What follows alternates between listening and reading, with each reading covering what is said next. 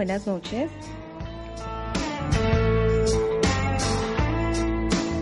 Esto es tan romántico empezar este programa eh, con Bob Dylan. Es una buena antesala. Yo creo que es un buen comienzo, ¿no? La música, la música dice todo, ¿no? Como el estado de ánimo y o te puede levantar el estado de ánimo o hace también que uno se pueda como cortar las venas de una vez. Hoy les voy a decir el estado de ánimo. Eh, llueve mucho, está lloviendo mucho, hace mucho frío. En el lugar donde me encuentro, y bueno, este programa lo he postergado mucho, la verdad.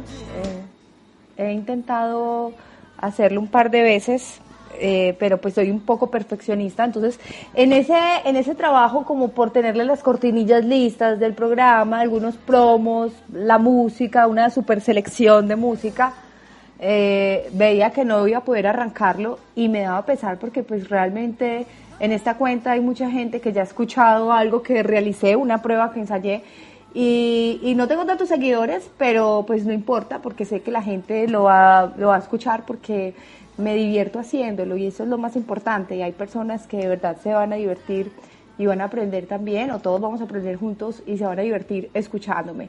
Entonces, em, por eso me había demorado, lo había prometido y estoy cansada de prometer y prometer. Yo tengo una lista del año pasado gigante, tengo una lista como de mil puntos de cosas que quería hacer para este año nuevo y la verdad eh, yo creo que apenas en este semestre, en este último periodo, fue que como comencé a recordar que me estoy engañando a mí misma con toda esa lista tan absurda que hice y apenas estoy comenzando como a hacer cosas, pero ya no porque estaban en la lista, porque ya no eran como unos planes, como una fijación y como que cogí el libro donde anoté y dije, voy a hacer ejercicio, bueno, ahora sí lo voy a hacer por cumplir, no, como que todas esas cosas que había pensado y que lo había hecho en la lista del año pasado anterior, del año, del diciembre anterior, del año pasado, eh, había hecho esa lista como por hacer listas, porque la gente se supone que siempre está haciendo listas para fin de año de cosas que quiere cambiar, de cosas que quiere mejorar.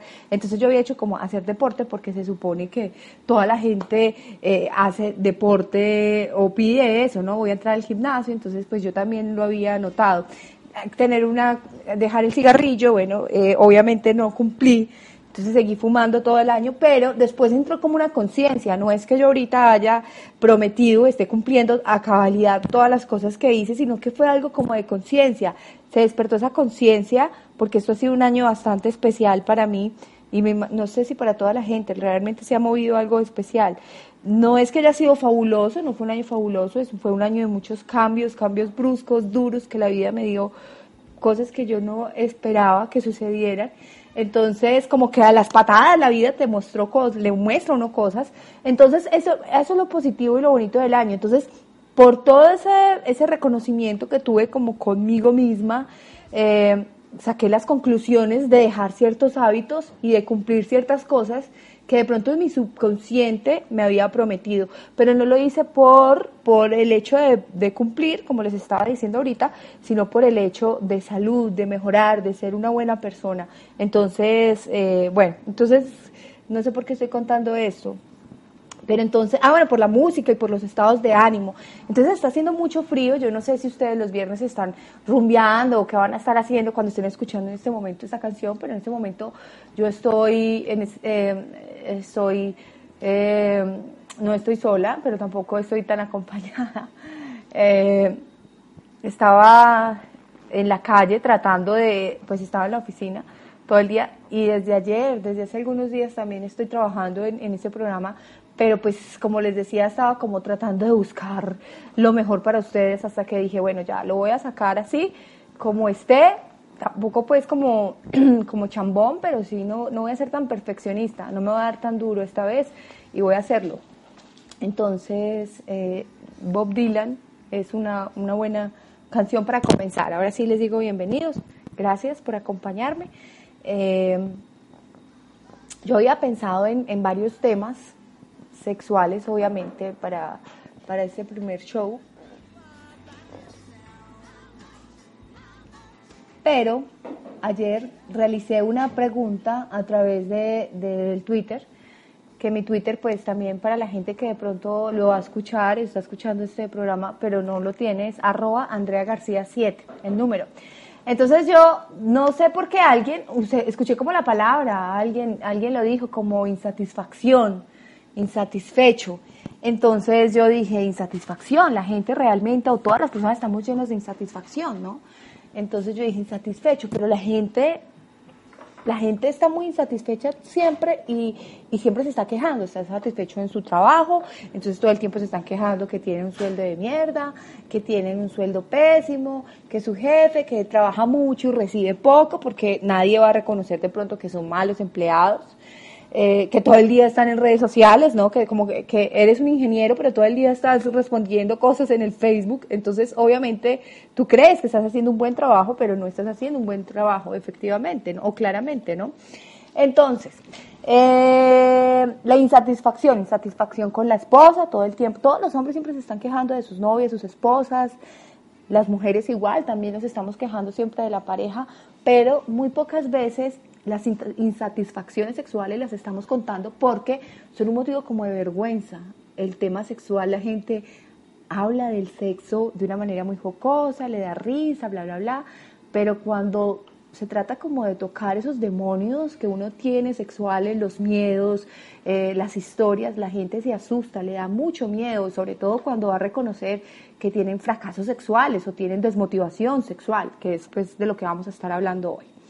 Así que atentos, atentos y atentas, porque eh, pues yo formulé algunas preguntas, como les había dicho, y voy a estar también leyendo como las respuestas de algunas personas que participaron y me contaron por qué se desmotivaban sexualmente.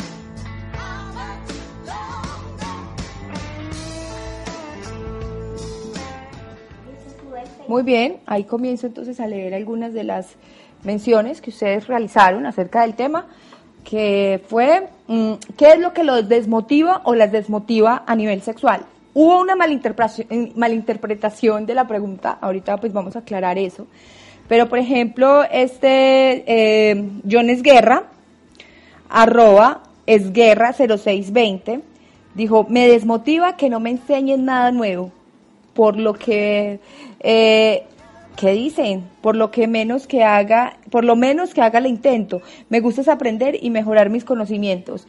Realmente eso, yo creo que esa, eso es una respuesta como de una persona muy joven que no tiene tanta experiencia, ¿no? A mí no me molesta que no me enseñen nada nuevo, pero bueno, eh, depende, mentiras. No, no me, me molesta es que no haya innovación, ¿no? Algo diferente, pero a nivel de la relación, no solamente sexual, porque igual uno se encuentra con personas que no tienen tanta experiencia o que tienen más experiencia que uno, pero no es un requisito fundamental para uno decir que va a tener sexo con alguien.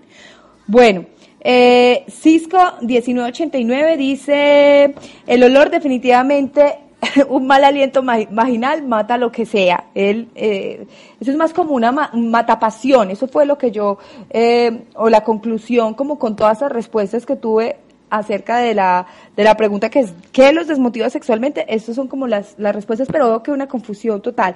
El aseo dice, eh, un señor con, un nombre muy raro, el aseo es lo más importante, más importante que nada, y el corte, debe ser que, no esté peluda o algo así.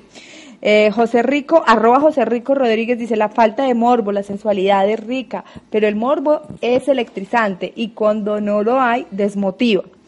También nos dice Jorge Ramírez que le desmotiva que no se arregle las uñas, también creo que es un punto de, ¿no? Dice mucho como uno lleva las, las sus uñas, ¿no? Eh, tu papá es mío, arroba tu papá es mío, dice un masajito para la mujer. Ah, bueno, eso es un mensaje para mí. Juan Pablo Monera dice, le, le desmotiva mucho practicar, por ejemplo, la cucharita, la posición, ¿no? Y ahí tengo muchas menciones más. Entonces, resulta que los hombres y las mujeres tenemos respuestas sexuales completamente diferentes. Los hombres y las mujeres somos diferentes, afortunadamente. Entonces, eh, ¿qué pasa? Los hombres A ver, yo pongo acá como una drama. Atentos, porque los hombres tienen una respuesta sexual más rápida eh, que el de las mujeres. Entonces, eh, a veces nosotras o los hombres también como que se dan muy duro porque supuestamente los hombres son como unas máquinas de matar, son unas máquinas sexuales que no está permitido que los hombres, eh, pues ante la sociedad, que estén desmotivados sexualmente, que de pronto no tienen una erección, entonces va a ser condenado. Eh, él mismo se condena y él mismo lo guarda como un secreto así eh, súper bien guardado. Ante sus amigos jamás va a contar que no tuvo una erección, y a su pareja eh, siempre la va a ver como con recelo, ¿no? Si de pronto va a tener sexo con una pareja, con una persona y, y, y, no tiene una buena respuesta sexual, entonces siempre es como un secreto, pero hay que entender que eso era los tiempos, en los tiempos como de los cavernícolas, pero todavía tenemos algo de los cavernícolas, entonces que estaba como mal visto, que los hombres siempre tenían que estar dispuestos a la sexualidad y a los hombres les pasa lo mismo que a nosotras. Entonces ahorita es más frecuente o es más común encontrar que ya no somos las mujeres las que estamos sacando las excusas para tener relaciones sexuales como era antes, como, ay, tengo dolor de cabeza, estoy cansada, tengo el periodo menstrual. No, ya los hombres también están como sacando excusas, pero además de sacar las excusas, los hombres también se están sintiendo mal por sacar esas excusas. Entonces hay que entender que obviamente los, los hombres pues también tienen su corazoncito y que todos sentimos de la misma manera, ¿no? Aunque la respuesta sexual, vuelvo y, repito, pues sea como diferente, las de los hombres es como que es más inmediata, pero la desmotivación sexual nos ocurre a todos y hay una la desmotivación sexual se da como por pues por obviamente muchos muchas razones, pero es como física y psicológica, ¿no? Y psicológica depende mucho, por ejemplo, si tú estás medicado, hay algunos medicamentos que hacen que se te baje totalmente la pasión y es completamente normal. Eh, hay eh, situaciones que también hacen que uno, pues por, por, mucho que uno quiera, no, no, no, se excita, no logra la excitación. Problemas económicos, familiares, la muerte o la pérdida de alguien también son factores. Y están los factores físicos, ¿no? Que es, pues, si la gente o, las personas que tienen alguna disfunción, eh, las mujeres también que están en una etapa más adulta, eh, digamos entre los 48 o 56 años, eh, pues porque su cuerpo está en un proceso de cambio, está la menopausia, entonces obviamente las mujeres pues eh, su cambio, su cuerpo se, está transformando y entonces no va a tener el mismo deseo sexual. Hay cosas que hay que entender y que se tiene que dialogar. Pero estamos hablando del otro, de la otra desmotivación sexual, cuando uno dice, pero ¿qué pasó? Porque ya no me gusta. Eso es lo que vamos a estar hablando.